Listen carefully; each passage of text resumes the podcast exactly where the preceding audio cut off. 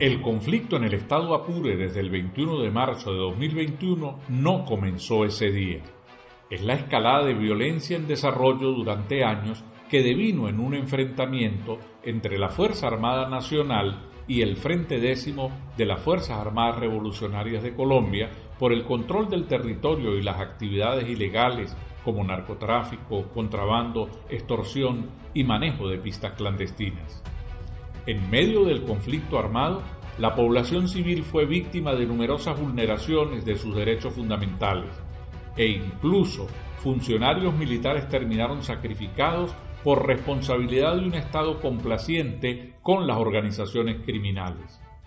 En más de dos meses de enfrentamientos, Fundarredes logró documentar ejecuciones extrajudiciales como la masacre del Ripial, detenciones arbitrarias, más de 6.000 personas desplazadas huyendo de la violencia, la existencia de minas antipersonas, secuestros, allanamientos ilegales, desapariciones forzadas, destrucción y quema de propiedad privada y pública, presentación de falsos positivos, avigueato y matanza de ganado.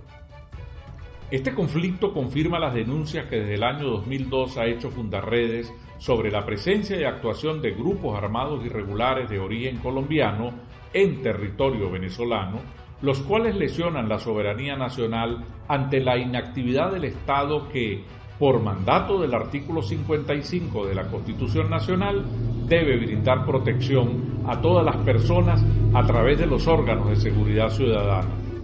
El enfrentamiento tuvo una tregua cuando el Frente Décimo de las FARC entregó a ocho militares secuestrados y las autoridades venezolanas entregaron a cambio el control total del territorio apureño a los subversivos, cediendo a sus presiones con un cese al fuego. Tú también puedes ser un defensor. Documenta, denuncia y difunde. Actívate por tus derechos. Funda redes construyendo tejido social.